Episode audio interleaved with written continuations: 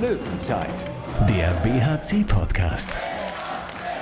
Präsentiert von den Sparkassen in Remscheid und Solingen. Weil es um mehr als Geld geht. Sparkasse. Das Ohr der Löwen ist wieder auf Empfang. Hallo zur Löwenzeit. Ich bin Thorsten Kabitz von Radio RSG. Das ist Thomas Tom Rademacher aus der Sportredaktion des Solinger Tageblatts. Hallo Thorsten. Hallo Tom. Und dieser BRC-Podcast kommt diesmal als 2 in 1 Version daher. Gänsehaut, äh, prickeln von A bis Z. Auch das.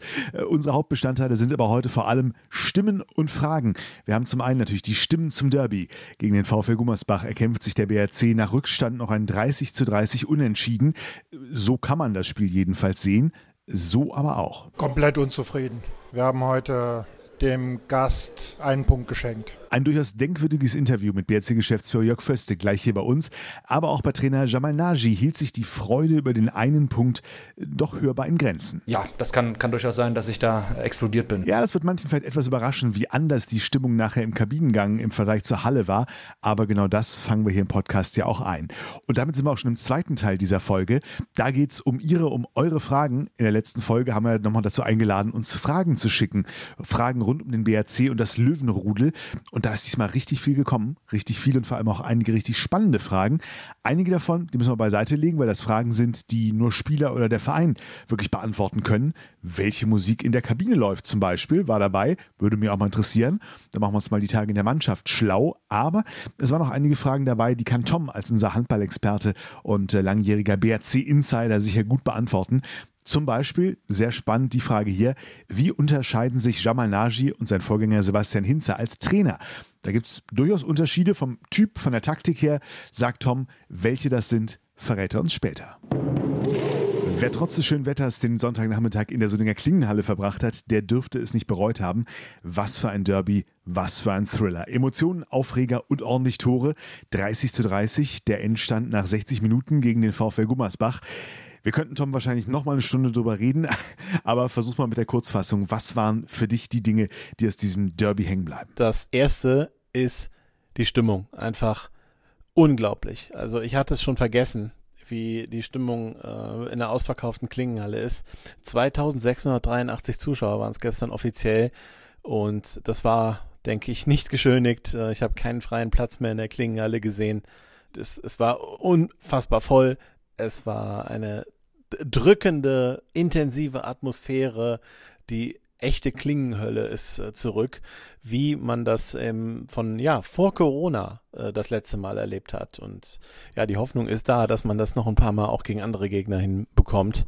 Ähm, äh, also wirklich phänomenal. Da gibt's nix. Also das war das war stark und äh, tatsächlich ja, wer weiß. Also das Spiel wurde natürlich auch vom Publikum getragen und es, äh, es gab ja auch so ein paar Läufe vom BHC, äh, wo das Publikum bestimmt geholfen hat. Aber sei es drum, die Atmosphäre war einfach unglaublich gut. Ja, das ist das eine. Das andere ist zum Spiel ähm, hervorzuheben, sicher, dass Fabian Gutbrot ähm, mal wieder länger gespielt hat und auch mal wieder ein paar Tore gemacht hat. Vier Stück hat er gemacht ähm, auch ganz, ganz gut abgeschlossen. Da war wieder richtig Wumms drin. Das war sicher positiv. Jibril Mbengue hatte eine, ja, eher eine gute erste Halbzeit, kann man sagen. Ne? Ähm, also gerade im Offensivbereich ähm, hat er auch äh, gut getroffen, auch in der zweiten Halbzeit noch getroffen. Und äh, das Spiel war eben so, dass das äh, am Anfang ja, hat man einfach zu viel liegen lassen wieder. Das war so ein bisschen das alte BRC-Spiel. Auch die ersten drei, sieben Meter des Spiels, zweimal Arneson, äh, einmal Bayer, Noah Bayer, haben ja die ersten sieben Meter eben vergeben. Und äh, ja, der BRC ist dann auch so ein bisschen ins Hintertreffen gekommen, als dann Christopher Rudek, der sehr gut angefangen hat, nicht mehr ganz so gut gehalten hat. Dann kam äh, Peter Johannesson ins Tor und kurz darauf oder kurz danach kam Thomas Babak auch ähm, offensiv ins Spiel. Das war, meine ich, bei einem Vier-Tore-Rückstand und Babak hat super Entscheidungen getroffen. Also fand ich richtig gut, äh, was er gemacht hat. Ähm, äh, Pässe gehabt an Kreis, hat auch selbst Torgefahr ausgestrahlt. Ähm, also ihn fand ich in der Spielsteuerung äh, richtig gut und auch in der zweiten Halbzeit äh, hat er super Aktionen, hat eigentlich äh, den BRC zurück ins Spiel gebracht. Bis zur Pause äh, stand es dann eben 14-15, was ein guter Pausenstand aus BRC-Sicht war, wenn man bedenkt, dass es äh, ja, äh, kurz davor eben noch 10-14 stand, ist das schon ziemlich gut gelaufen. In der zweiten Halbzeit ist Gummersbach dann nochmal weg auf drei Tore. Dann hat äh, Domalnagi eine Auszeit genommen, die richtig Früchte getragen hat. Fünf Tore in Folge für den BRC, da waren sie zwei vor. Ähm, ja, absolut grandiose Stimmung. Dann ja ein doofes Gegentor gefressen. Äh, Gummersbach kam nochmal wieder zurück und am Ende war es halt super knapp und ähm, ich hatte auch das Gefühl, dass die beiden Schiedsrichter ja, also wirklich Mühe hatte, äh, Mühe hatten, das Geschehen zu kontrollieren. Äh, es war eine richtige Schlacht. Äh, die Spieler haben sich überhaupt nichts geschenkt. Es gab reihenweise sieben Meter und ähm, ja, sicher auch Fehlentscheidungen. Und ähm, wie das halt so ist in so einem emotionalen Spiel, dann gab es eben auch mal zwei Zeitstrafen gegen, wegen Meckern. Ähm, also in sehr kritischen Situationen. Einmal ist Babak zweimal in Folge eigentlich sieben Meter reif gefault worden und äh, oder auch zwei Minuten reif beim Gegner äh, so für mein Dafürhalten. Äh, da hat er sich beschwert, hat zwei Minuten gekriegt. Und das andere Mal war es ein Schuss von Dominik Mappes, den, also ich sitze da ja mehr oder weniger so auf Höhe der Linie und ich habe den nun echt nicht über der Linie gesehen und äh, da ja, ist der Christoph Rudek ein bisschen ausgeflippt und hat den Schiedsrichter bis zur Mittellinie verfolgt. und da kann man ja natürlich auch nichts anderes machen, als äh, ja, als, als zwei Minuten zu geben. Also vielleicht kann man da auch rot geben. Aber ja, ist nun mal passiert. Und das hat Gummersbach so mal mehr, mal weniger gut äh, für sich ähm, nutzen können. Aber ja, ist natürlich ein Handicap, das bleibt nicht aus. BRC hat es dann trotzdem geschafft, äh, dran zu bleiben, zweimal ausgeglichen durch Arneson von der 7-Meter-Linie, Linus Arneson. Und das entscheidende Tor dann zum 30-30 war Nora Bayer. Der hatte auch vorher schon einen Fehlwurf an Pfosten, wo man dann schon dachte, ah, jetzt kann Gummersbach mit zwei wegziehen. Ist dann aber auch nicht passiert, weil wieder gut verteidigt wurde, weil auch Peter Johannesson, der dann wieder im Tor stand, äh, wieder eine gute Parade hatte. Also die Keeper hatten auch immer wieder entscheidende Paraden. Das war einfach ein total wildes Spiel, auch eine total wilde Endphase.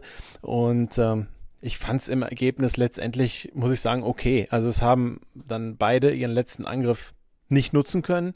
Dabei hat sich Arno Gunnarsson bei einer Balleroberung noch wehgetan. Äh, sah jetzt am Ende wohl so aus, dass es doch nichts Schlimmeres ist, aber er konnte die letzten 30 Sekunden dann auch nicht mehr weitermachen. Naja, und äh, am Ende geht man eben mit einem Punkt nach Hause oder hält den einen Punkt zu Hause. Das kann immer in beide Richtungen ausgehen im Handball. Aber ich fand es jetzt irgendwie auch nicht unfair oder ungerecht. Rudelfunk. Ein knappes, enges Spiel, in dem der BRC nur selten selbst in Führung lag, meistens Rückstände ausgleichen musste. Klingt in der Tat erstmal so, als könnte man da mit einem Punkt zufrieden sein. Was Tom dann allerdings nachher von BRC-Trainer Jamanagi und Geschäftsführer Jörg Föste zu hören bekommen hat, das klang etwas anders. Jamanagi bei mir, ich äh, vernehme eine ja, unheimlich schlechte Stimmung dafür, dass man ja dann doch einen Punkt gespielt hat, äh, geholt hat in einem wahnsinnig dramatischen, umkämpften Spiel, was auch für Gummersbach hätte ausgehen können. Absolut. Äh, schlechte Stimmung äh, von mir ist auch äh, falsch. Ich bin, ähm, ich traue einfach der, der Chance hinterher, das Spiel zu gewinnen. Wir haben wahnsinnig viel investiert in der Abwehr, ähm, haben wirklich in vielen Teilen gut verteidigt, hatten große Probleme anfangs mit den Fernwürfen von, von Köster, nachher dann mit den Schlagwürfen von Mappes. Aber ich glaube, dass wir heute ähm, mit dem, was wir investiert haben und von dem, was wirklich gerade im Angriff aufgegangen ist, im Plan, heute durchaus hätten zwei Punkte holen können und dass wir das nicht getan haben, lag dann in, ähm, ja, an ein, zwei schlechten Momenten unsererseits, ohne das jetzt weiter kommentieren zu wollen. Aber du meinst dann schon die beiden Zeitstrafen wegen Meckern? Könnte, könnte, man, könnte man meinen, ja.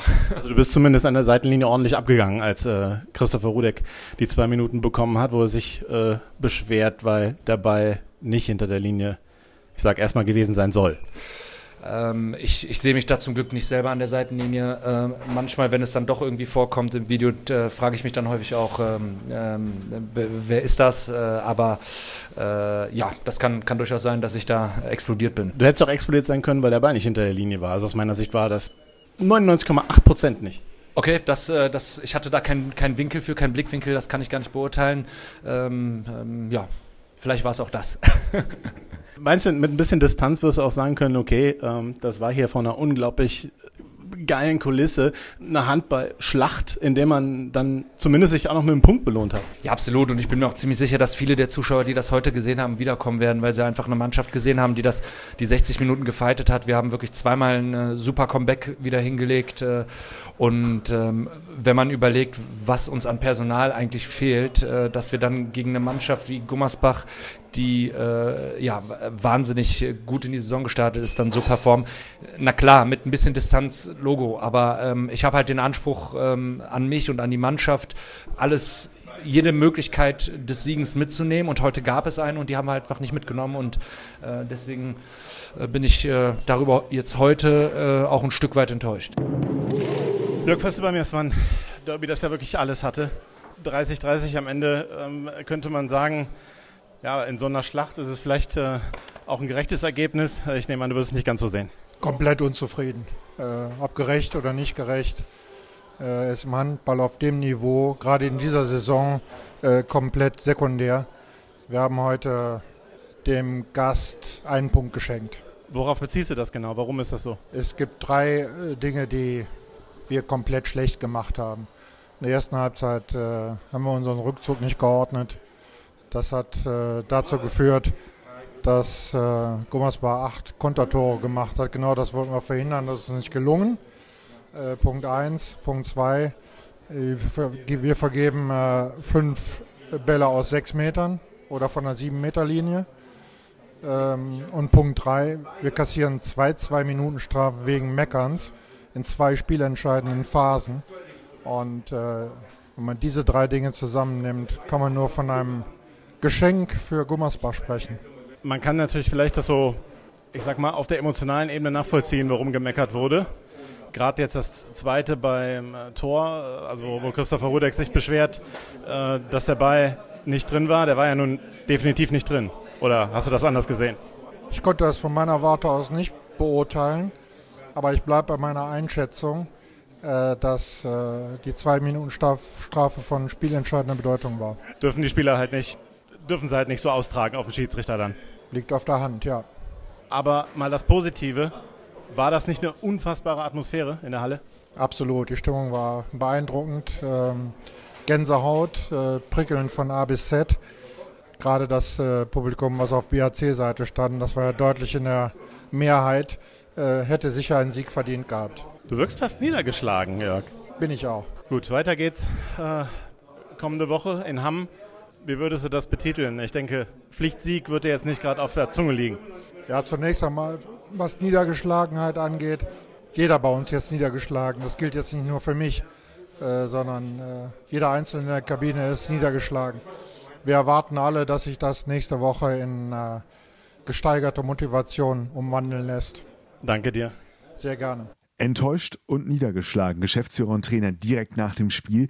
Da sind natürlich auch die eigenen Emotionen noch sehr frisch.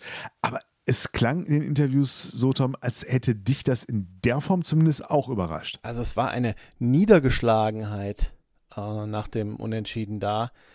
Boah, das hab also ich glaube nicht, dass die Zuschauer das so empfunden haben. Ich glaube, auch da war so das Gefühl, ja, 30-30 geht ja in Ordnung, ist ein Punkt. Ne? Zwei wären schöner, klar.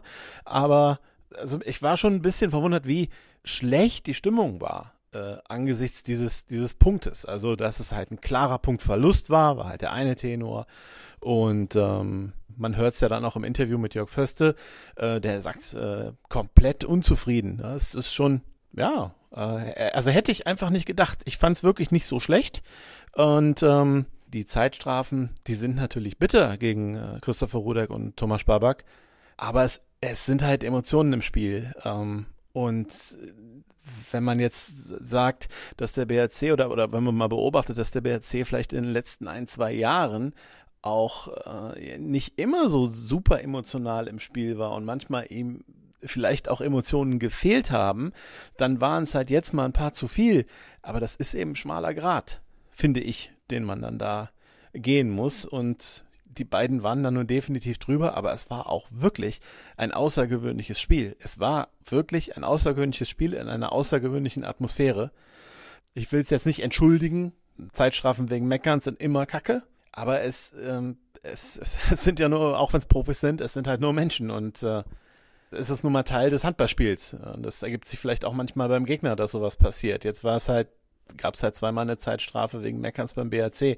Auf der anderen Seite hatte ich auch das Gefühl, dass die Schiris schon gemerkt haben, ah, der Wurf von Mappes, der war wahrscheinlich nicht hinter der Linie, das war wahrscheinlich eine Fehlentscheidung von uns. Und dann haben sie auch relativ schnell eine Konzessionsentscheidung auf der anderen Seite getroffen, auch mit einer Zeitstrafe dran, wo ich dann auch dachte, na ja, muss man jetzt auch nicht pfeifen. Also die, die, die Schiris waren schon insgesamt ein bisschen ich will nicht sagen überfordert, aber es war schon ein sehr anstrengendes Spiel für sie. Ja, das äh, kann man schon sagen. Und das ging dann halt in beide Richtungen, auch mit kritischen Entscheidungen. Von daher, ja, also das hat mich echt überrascht, dass man das Spiel so normalerweise ist man ja immer, äh, wundert man sich ja manchmal, wie, wie positiv manche Dinge eingeordnet werden. Jetzt fand ich es echt sehr negativ eingeordnet. Äh, und das hat mich ein bisschen erstaunt, Thorsten. Weniger erstaunt haben dürfte die Bundesliga, dass Hamm heute mit 23 zu 33 gegen Leipzig verloren hat. Der Aufsteiger Hamm hat nur ein einziges Spiel bisher gewonnen. Das war interessanterweise ein Heimsieg Anfang Oktober gegen Göppingen, der übernächste Gegner des BRC. Jetzt geht's für die Löwen aber erstmal nach Hamm und darum wären alles andere als zwei Punkte dann wirklich eine Enttäuschung, oder? Die sind letzter. Ähm, ja, das, das Wort Pflichtsieg ist halt abgenudelt, aber da muss der BRC einfach gewinnen. Äh, dann eben beim letzten, auch wenn es eben auswärts ist. Äh, klar, die werden sich auch was ausrechnen. Der BRC steht jetzt nicht glorreich da mit äh, sieben Punkten, aber da gilt es natürlich, die, den nächsten Schritt zu gehen, um halt einen guten November hinzulegen. Der November läuft ja ganz gut. Drei von vier möglichen Punkten, dann wären es mit einem Sieg in Hamm, wären es fünf von sechs. Ich bin auch überzeugt, dass das gelingt. Also Hamm ist einfach noch nicht echt in der Bundesliga angekommen. Und ähm, da, da halte ich dann den BRC doch für gefestigter. Hammer das. Soweit der sportliche Teil. Aber jetzt wird es mindestens genauso spannend in unserer zweiten Halbzeit. Löwenzeit. Was wolltet ihr immer schon mal über den BRC wissen? Welche Fragen rund um die Löwen brennen gerade unter den Nägeln? Was habt ihr vielleicht schon mit anderen Fans oder Freunden diskutiert, aber noch keine Lösung gefunden? Wir kümmern uns genau darum hier im BRC Podcast und wollen in dieser Saison regelmäßig Fanfragen aufgreifen und beantworten, beziehungsweise beantworten lassen und uns dafür die entsprechenden Gesprächspartner ins Mikro holen.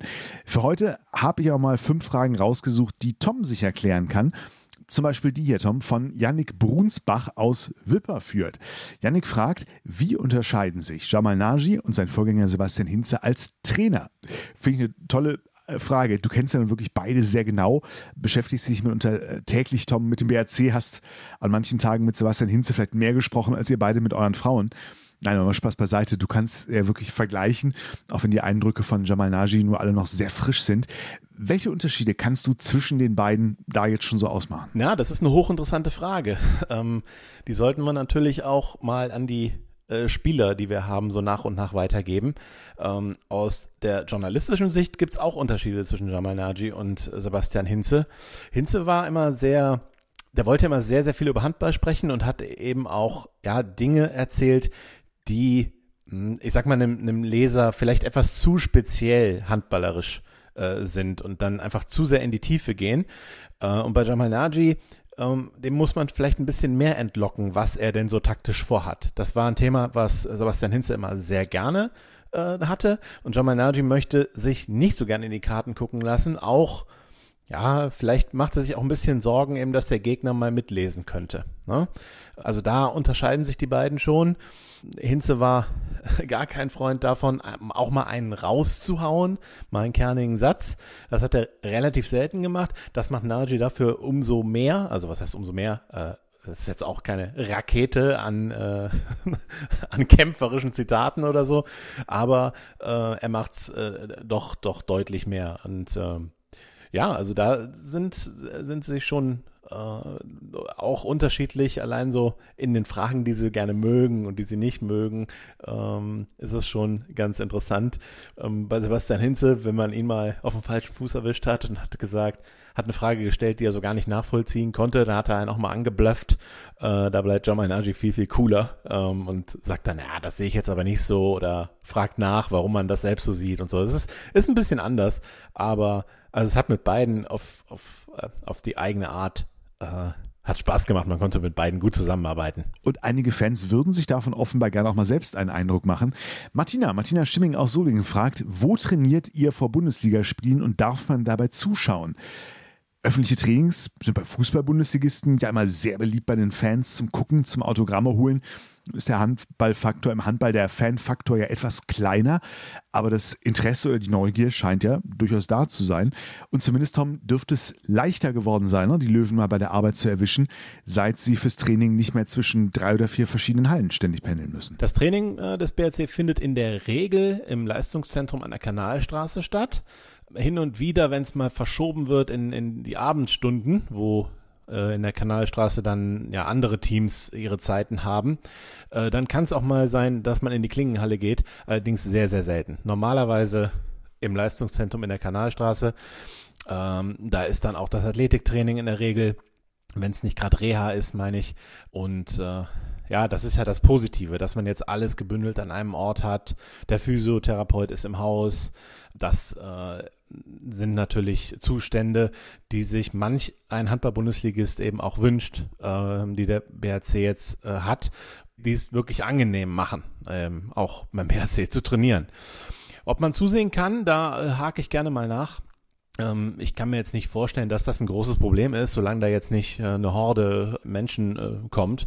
Aber warum sollte man nicht mal aus der Distanz dazusehen können? Also ich wüsste nicht, was dagegen spricht, sagen wir es so. Bleiben wir auf jeden Fall dran. Jetzt geht's, äh, Tom, ein bisschen ans Eingemachte.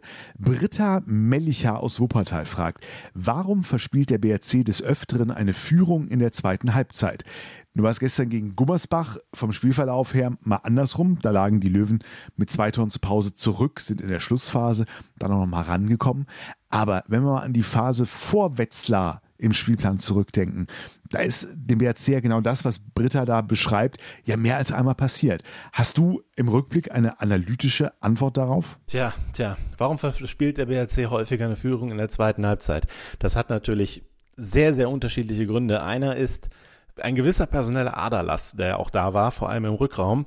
Oder wenn man auf das Spiel beim HCR lang guckt, ähm, da waren ganz viele Spieler krank, die dann halt auch angeschlagen gespielt haben, mit, also erkältet gespielt haben. Und dazu waren schon einige Rückraumspieler verletzt oder eben nicht dabei oder auch eben sind krank schon gar nicht mitgefahren. Ähm, da hat es eben auch einfach ein, ja, konditionelle Gründe, dass man äh, eine Führung verspielt hat. Mm, in Stuttgart vorher war es ein Stück weit auch schon so, aber also sicher noch nicht in diesem Extrem.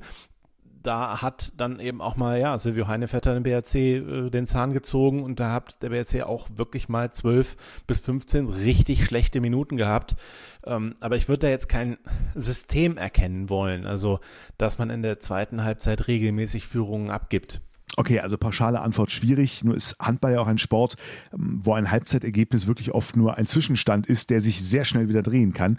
Dennoch, äh, dass so ein Eindruck entsteht, gerade wenn das mehrfach hintereinander passiert, Stichwort verspielte Führung in der zweiten Halbzeit, äh, das ist natürlich schon durchaus nachvollziehbar. Was man vielleicht sagen kann, wenn es dann ein paar Mal passiert ist, und ähm, dann ähm, kommt der Gegner wieder ran, dass es dann vielleicht auch ja zu so einem Kopfproblem wird. Oh Mist, ähm, mal übertrieben gesprochen, jetzt passiert das schon wieder. Ähm, wir haben schon wieder geführt zur Pause. Jetzt äh, verlieren wir hier wieder äh, eine Führung, geben die aus der Hand und am Ende stehen wir ohne Punkte da. Das habe ich auch so ein kleines bisschen gegen Wetzlar gespürt, äh, dass das da äh, aufgekommen ist. Da hatte man auch eine Pausenführung, äh, jetzt nicht mega komfortabel, aber es war da auch so, dass man es nie geschafft hat, wegzugehen. Ähm, und ich glaube, das ist schon so ein bisschen im Kopf drin. Und ähm, ja, die Hoffnung ist eben, dass das, dass man, wenn man dann auch mal einen Sieg davon getragen hat in so einem Spiel, dass man, ähm, dass das dann vielleicht auch äh, bald verschwindet, dieses Problem. Jetzt kommt der Punkt, wo ich ein bisschen Abbitte leisten muss. In einer der letzten Folgen habe ich dich gemaßregelt, äh, weil du an einer aus meiner Sicht völlig unpassenden Stelle wieder mal mit der Arena-Diskussion angefangen hast. Aber du scheinst da am Puls der Fans zu sein, denn wir haben insgesamt sechs Fragen bekommen. Ähm, nichts anderes hat so sehr interessiert, könnte man meinen, wie dein Lieblingsthema. Stichwort Arena. Marco Stratmann und Alfred Schirmacher, beide aus Remscheid, fragen, wann bekommt der BRC endlich eine neue Halle im Bergischen? Wie ist eigentlich der aktuelle Stand bezüglich der Arena für die Löwen? Also zwei von insgesamt sechs Fragen, ähm, die alle so in diese Richtung gehen. Die Frage, die, die besteht ja jetzt seit quasi zehn Jahren und man fragt sich ja schon tatsächlich, ähm, passiert es denn überhaupt noch? Also für mich steht fest, es muss kommen, Weil langfristig wird man den Bundesliga-Handball ähm, nicht realisieren können, wenn man zwischen vier oder auch meinetwegen nur drei Spielstätten rumrotieren muss. Es, es ist nun mal einfach so, dass man in diesen moderneren Hallen einen Vorteil hat, einen Vorteil für Businesspartner, für die es viel entspannter ist. Äh, die Plätze sind äh, besser, man kann besseres Catering anbieten und so weiter.